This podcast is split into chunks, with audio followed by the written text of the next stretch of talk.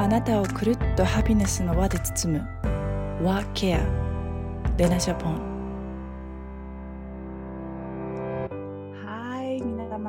様ハッピーフライデーワーケア with レナ小さな幸せの見つけ方母が娘のために作った Simple and Elegant スキンケアレナジャポンクリエイティブディレクターのカニセレナです。北欧をはじめ海外で出会ったユーモアな世界観そしてあらゆるジャンルで活躍するゲストを通してあなたをくるっとハピネスの輪で包む30分間今日も一緒に小さな幸せを見つけていきましょう。ということで9月のワーケアはですね太陽のように輝く生き方をテーマに、えー、してきているんですがあっという間に9月最後の金曜日になってしまいましたが本日は本当に私の憧れの存在でもあり、まさにあの行動あるのみ。でね、本当に常にあの行動してアクションをされている太陽のように輝いていらっしゃる子ども地球基金代表鳥居晴美さんをロンドンからお招きして、自分の存在が人への幸せの連鎖を生んだ時こそ、えー、生きることの証、そして幸せというお話を聞いていきたいと思います。では、早速お呼びしましょう。はるみさん。おはようございます。おはようございます。聞こえますか？聞こえます。はい。といってもロンドン、ロンドンは夜中の1時なんです。ね、本当に真夜中のロ ンドンから。ありがとうございます。ね、片手にワインと、もうね、ワインがね、本当にお似合いになる。そんな強く強くないんだよ。強くないんです。なんかすごい強そうに見えます。強そうに見えるでしょ。でも全然45歳まで一滴も飲まなかったの。え、そうなんですか？うん、でもそれから飲飲めるようになって、でもあのまあせいぜい1杯とか2杯しか飲まないんだけど大好きになって。あれですね、きっといいワインのみ、飲めるっていう。いやいやいや、もう何でもいい、何でもいいんだけど。だから、すごい。楽しみな42歳から。すごいですね。ねでも私も強いわけじゃないですけど、うん、もう、あの、夫がデンマーク人なんで、もうバイキングでお酒は強いので。そう。あのね、本当にこう今日、は真夜中のロンドンからご参加いただき、本当にありがとうございます。ありがとうございます。あの、簡単に、あの、あの、鳥居さんの、えー、プロフィールをご紹介させていただきます。はいあとえー、子ども地球基金代表鳥居晴美さんは、えー、社会起業家で息子を入れたい幼稚園がなかったことを機に表現教育に特化したユニダインターナショナルスクールを開校。1988年同行ボランティア活動から発展した子ども地球基金を設立。創設以来50カ国50カ国以上の国々に直接足を運び子どもたちと絵を描くワークショップや画材、必須、えー、必要物資などの寄付活動を実施されています。えー、想像力豊かな子どもたちを育てることを目的とし、子どもたちに表現することの大切さを伝えていらっしゃいます。直近では戦火のウクライナに入り、現地で支援活動もなされていらっしゃいました。子ども地球基金は2018年ノーベル平和賞にノミネート。オスロ国際平和研究所のベスト30に記載されていらっしゃいます。で、本当にもう頭が上がらないこの素晴らしい活動をずっと単に単に長く長く生きているというだけなんだけど。いやいやいや、そんなことないですけど、その最初のまず、プロフィールの冒頭にありました、あの、息子を入れた幼稚園がなかったっていうことで、幼稚園を作っちゃうっていう、その、この、ちっちゃいちっちゃい、ちっちゃい。いやいや、でもその実、実行力の凄さというか、パワーは、なかなか持ってる人は少ないと思うんですけど、これはどこから来てるんですかね。いや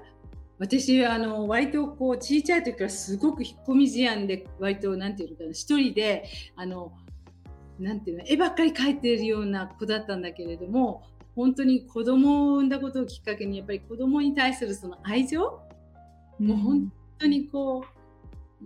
自分の子供のためにっていうこう愛情がすごく大きくみんなそうだと思うのね母親は。でその愛情がこう突き動か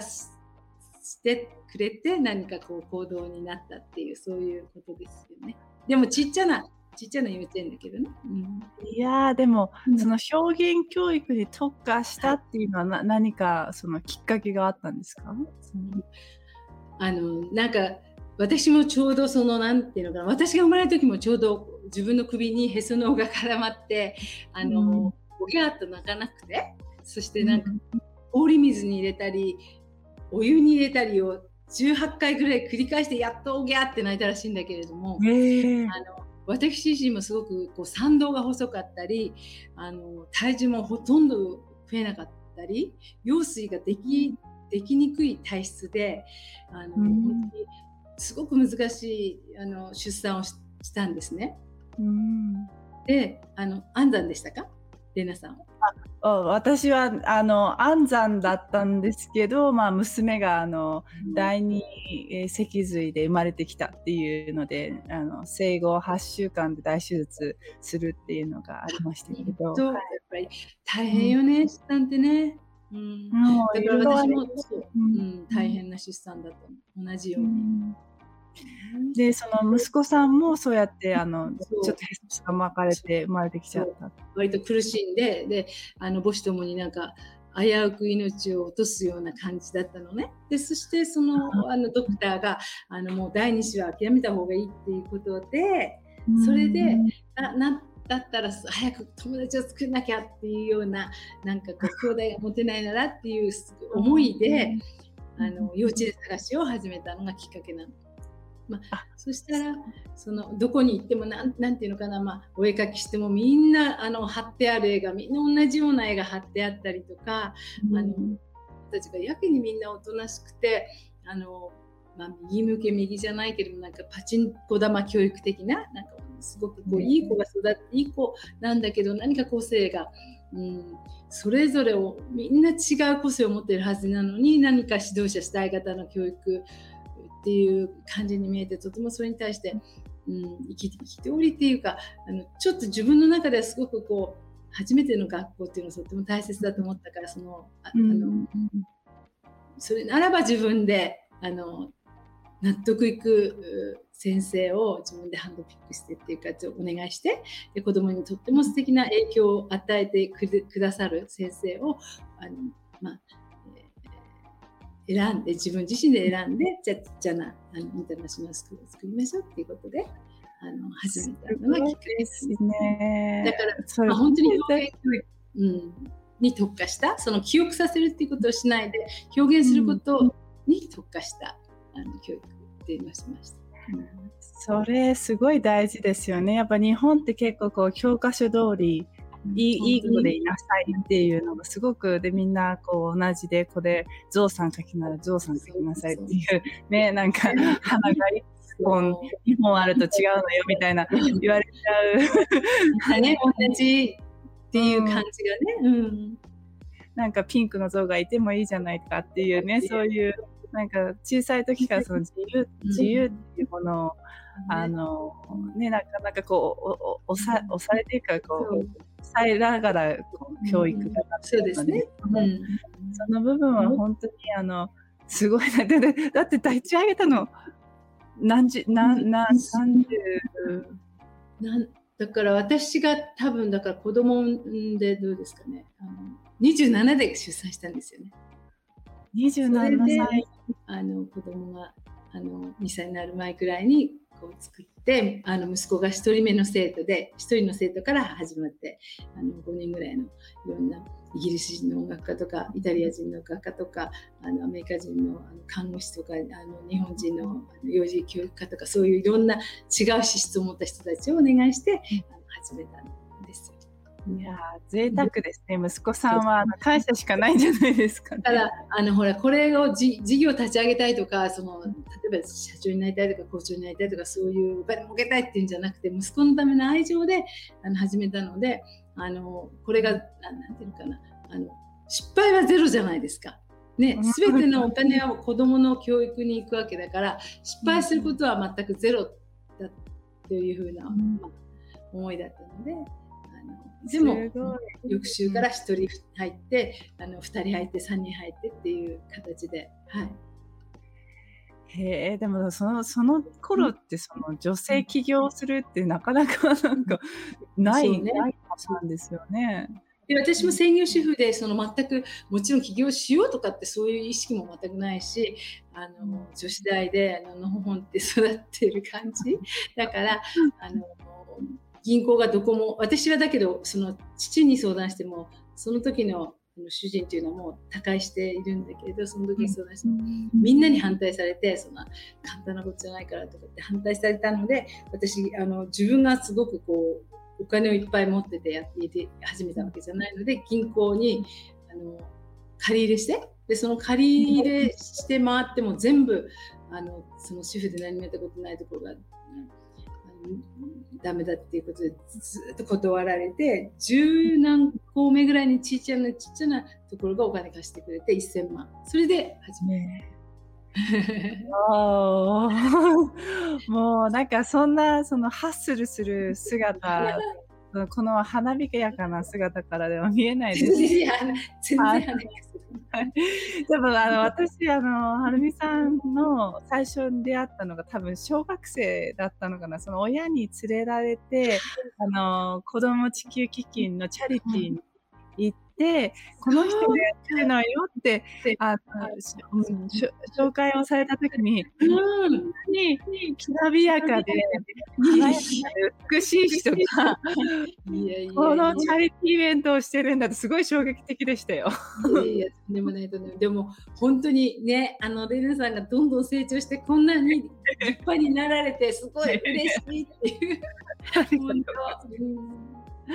間ですね月日はね。あっという間ですね。驚いちゃうくらい、本当にね。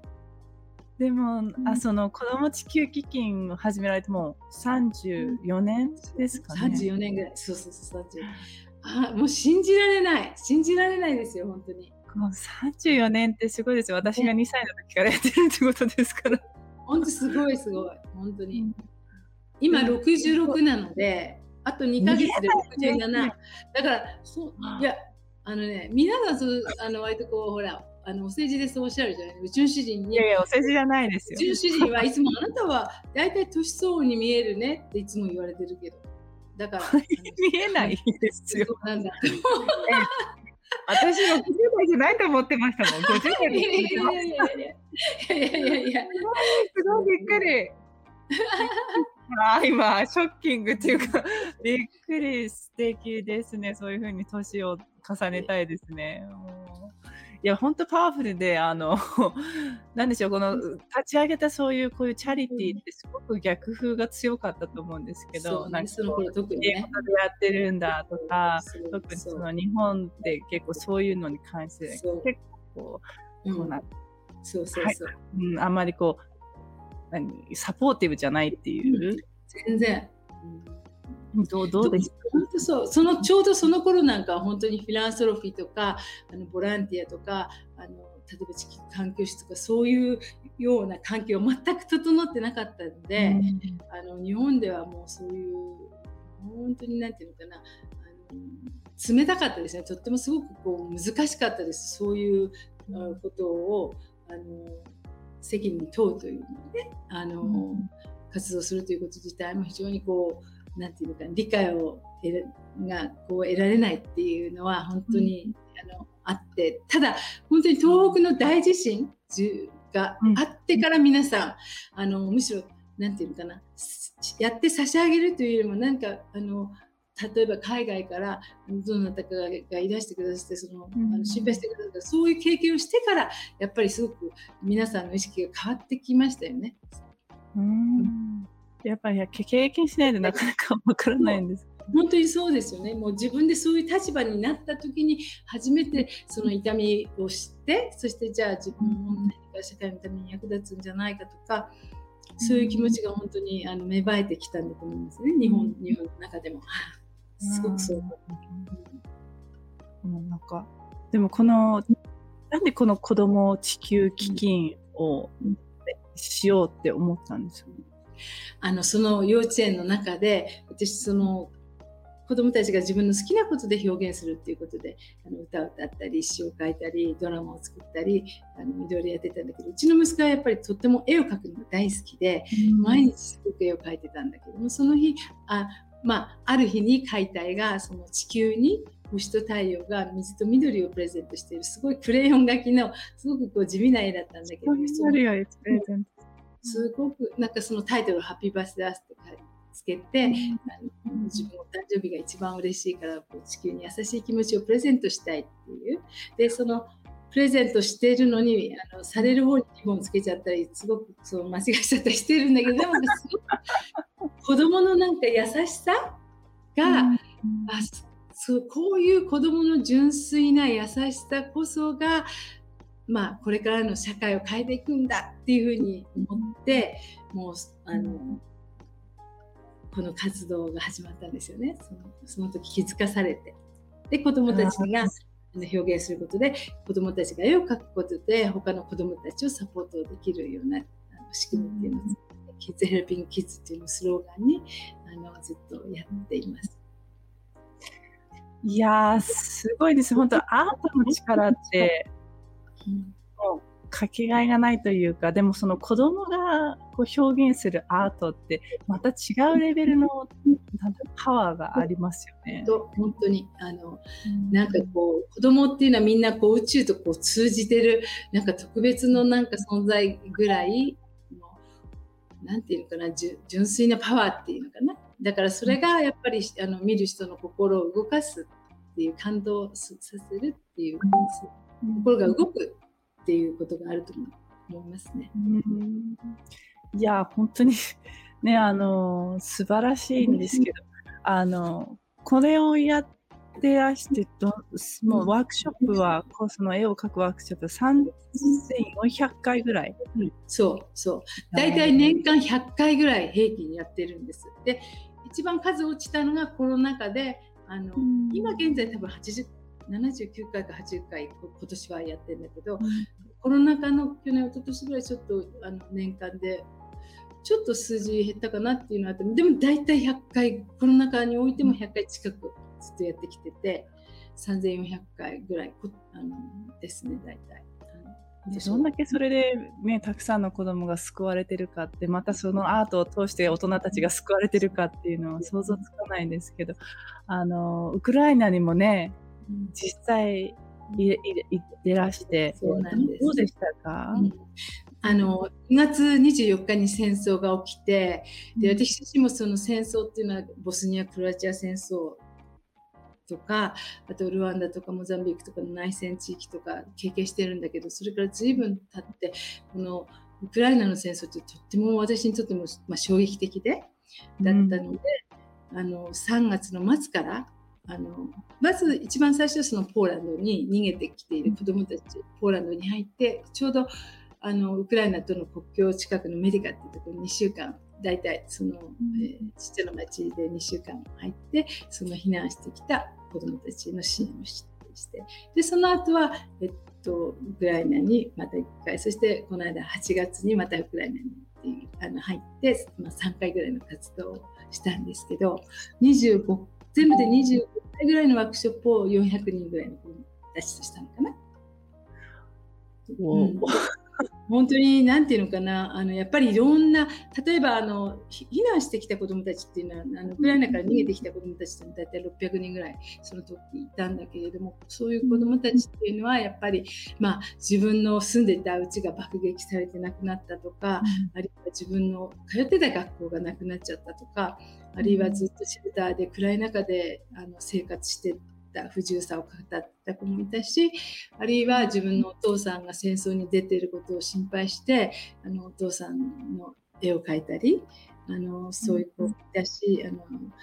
なんていうのかなさまざまなあのなん子供ながらのすごくこう戦火で生きる苦しみっていうのを語って、まあ、私は一切聞かないんだけど子供が絵を描くと描き終わるとすごく語り始めるっていうのかな。でポーランドはポーランド語を喋っててウクライナの子はウクライナ語でその東部の場合は本当にロシア語を話す子もいたりしてだからその言葉が逃げてきて逃げてきてずっと、まあ、学校は長いこと通えなかったんだけどやっとポーランドで通えるようになったって言って言ってもやっぱり言葉が全くわからないからすごくうつ状態になっちゃったりとか、うん、あのまた別のくる、まあ、なんていうのすごく暗暗い表情？あの、うん、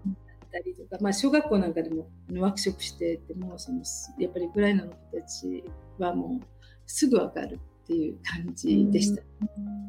でウクライナの中でもあのワークショップをしたんですけどやっぱりあのなんていうのかな日々やっぱりその戦争の恐怖の中でしてるので、うん、私たちが泊まったホテルでも最初にシェルターを案内されてあの前日も空襲警報が2回になって前々日も1回になってってそういう日々のその何て言うのかしらこう、うん、落ち着いた生活の中で暮らしてなくもちろん友達とも会えない学校も行けないそれがどんどんどんどん今長くなっている状態で、やっぱりあの当然あの精神的な影響っていうのはもう大人だけじゃなくてね子供にも大きく大きくこうあの影響していますよね。うん。いや、もう子供たちが何て言うんでしょう、もうそこに、なんだろう、もう大人たちのせいで、ね、うん、そういう環境に置かれてしまってるっていうのが、もう心が痛いですよね。うん、なんかあのドンバス地方とか東部なんかでは12万1000人以上の子どもたちがつ、まあ、ロシアによりっていうか連れ去られて、うん、あの強制的な移住を強いられたり強制的な養子縁組されたりとかあの信じられないその、まあ、状況下にある子どもたちがあのたくさんたくさんいてでそのウクライナだけじゃなくて世界では世界には国連加盟国が193カ国あってそしてまたそのそれ以外の3カ国が増えて196カ国なのかな？あの世界にある国の数っていう、うん、その中であの何カ国が戦争していると思いますか？今現在。現在、これあのフレデリックに言われたら怒られそうですね。もうお前ちゃんとニュース見ろって言われるから。だいでもだ大体何カ国ぐらいが今現現在戦争してると思う？えー。感覚、まあ、ああ、ね、あはじゃいつも戦争してますけど。45カ国なんだって。45カ国すごい数。うん、45カ国が今現在その内戦してる内戦状態の戦も戦争として45カ国だからその中であの生きてる子どもたちの数っていうのは2億人近くてでその数っていうのは、えーとまあ、全部の子どもの6分の1ぐらいが戦火で生きている子どもたちなんですって。だからウクライナのみならずものすごい数の子どもたちが大人の、まあうんまあ、非常になんていうか戦争だった英語であのすごくこう小さな胸を痛めている現実があるっていうことなんですよね。うん痛いですね、本当に。なんかもう本当戦争はなくしてなっていう、ね、自分たちが生み出した子どもたちを苦しめることをするっていう、あの理がかなってないというか、なんか、そうですよね。おかしなあの世の中ですけど。ね。もうそのウクライナの子たちもそうですけど、その言葉でコミュニケーションできないっていう、その先ほども、なみさん言ってたように、その絵を描いた後に心がちょっと開くというかできるっていうのはやっぱりそこで一回自分で表現ができできるツールがあってでちょっと扉開けてみようかみたいなので、とね、とずっとあのそういうツールがなかったら子どもたちってもどんどんどんどんあのピュアだから、どんどんこうこう小さくあの、話せなくなっていっちゃうんだろうなっていうところでなんかそういう本当にあの花見さんのような活動をされてもう本当子どもたちを絵を通してサポートしてあげるっていうのはもう不可欠ですよね。うん、やっぱりその、うん、どんな時でもそのやっぱり子どもが現実から逃避しないでやっぱり現実起きてる現実をあのある程度まあ、理解して受け止めてその先に自分を持っていくっていう、まあ、とにかく未来に希望をつないでいくっていうそういう作業の、まあ、していく一環としてその自分が表現するっていう行為そのものがあの自分の心に耳を傾けてそして、まあ、セルフカウンセリングするっていう形あの絵を描きながら自分がなんかこう決していく心を、うん、開いていったりとか表現することでスピーカーアウトするとかそういうプロセスっていうのはすごく大切だと私は思ってるんですね。でなおかつ子供が絵を描くことでその描くことでまたその絵が他の子どもたちをサポートするあの機会もあのにもなるのでその絵をいろんなデザインにいろんなあの使ってもらって危機になってまた子どもは子どもをサポートするっていうあの何かしてしてもらうことと同時にあのしてあげることの方が子どもにはすごくこう自信につながっていくっていう。ああなるほどなるほど。いやー素晴らしいですね。もうぜひあのずっと続けていただいて。でも本当にもう常に世界中をあの飛び回って常にこう行動されて、そこのパワーはどこから来るんですか？このなんかもうあ何人いるんですかってってますなんか、まあ、今50カ国ぐらいの国でねいろいろ活動して前コロナ前は本当に多い時は月3回国ぐらい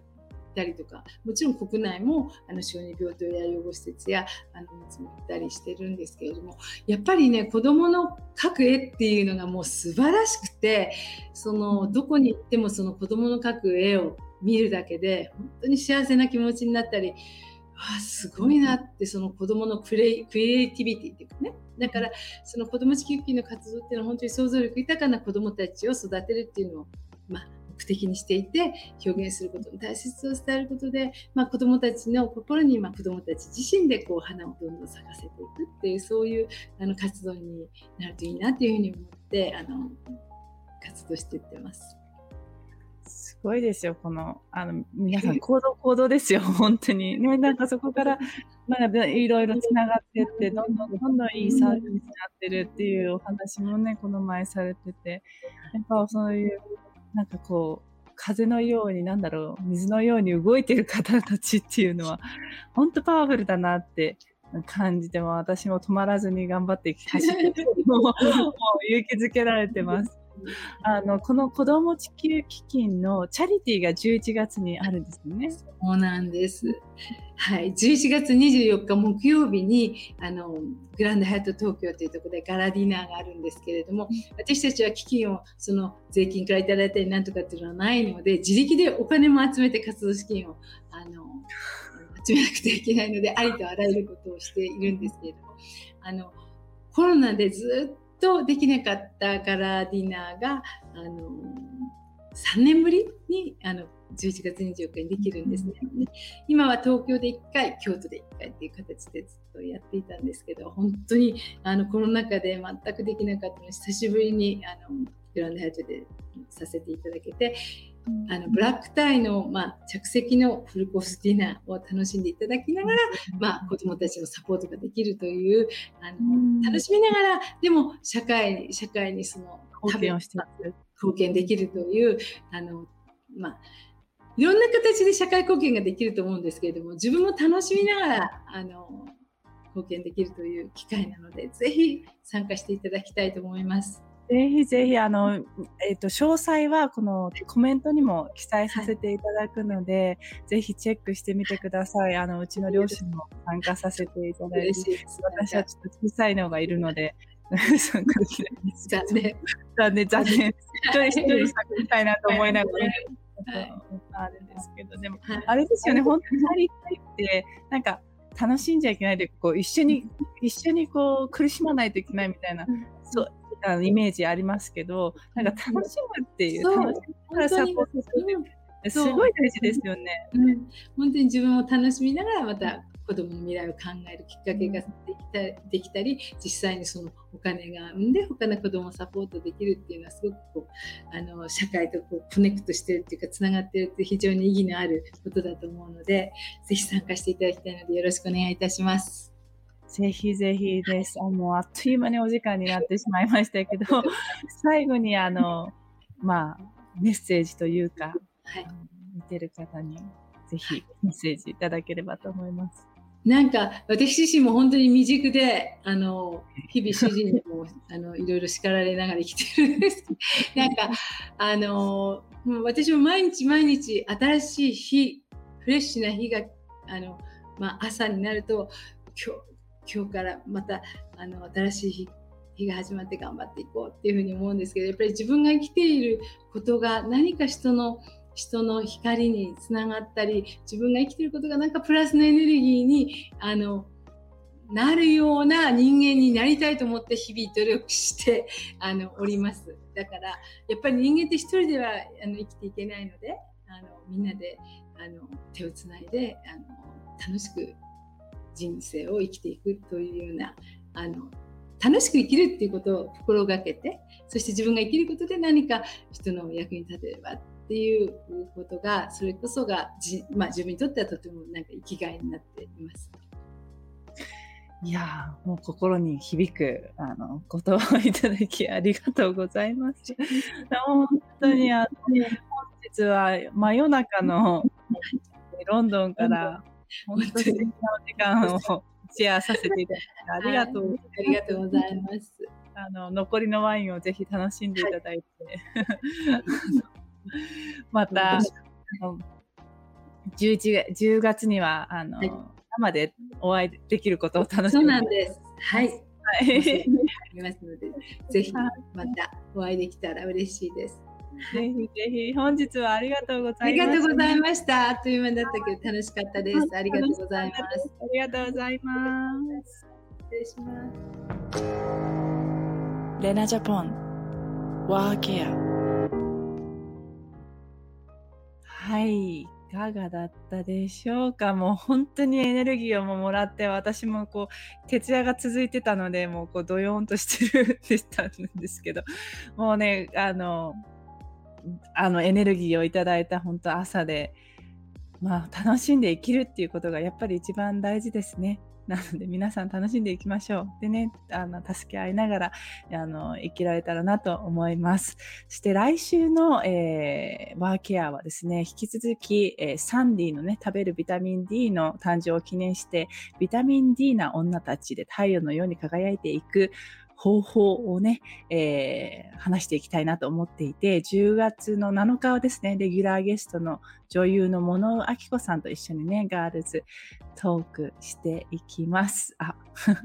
まさゆさん、ありがとうございます。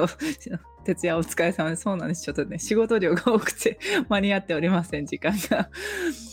で、えー、っとね、また本日のえー、12時半からはですね、インスタライブコラボビタミン D な女たちをまたまたあのパワフルなお二方、ママ起業家大学の学長の近藤陽子さんと株式会社モリチ代表取締役兼オールラウンドエージェントの、えー、森本千佳子さんと一緒にしてまいります。どんな30分になるのか本当に楽しみなんですが、えー、最後にですね、本日のレナジャポンの LINE ポイントクーポンカードの、違う違う違う、LINE ポイントカードのキーワードは、えー、楽しみながら生きるにしましょうね。楽しみながら生きる。はるみさんの言葉をいただいて、楽しみながら生きる。っていきましょう。ということで、えー、ワーケア with レナ小さな幸せの見つけ方。ここまでのお相手は母が娘のために作った Simple and Elegant スキンケアレナジャポンクリエイティブディレクターのカニセレナでした。では、あなたの毎日がくるっとハピネスの輪で包まれますように。Have a nice weekend! バイバイ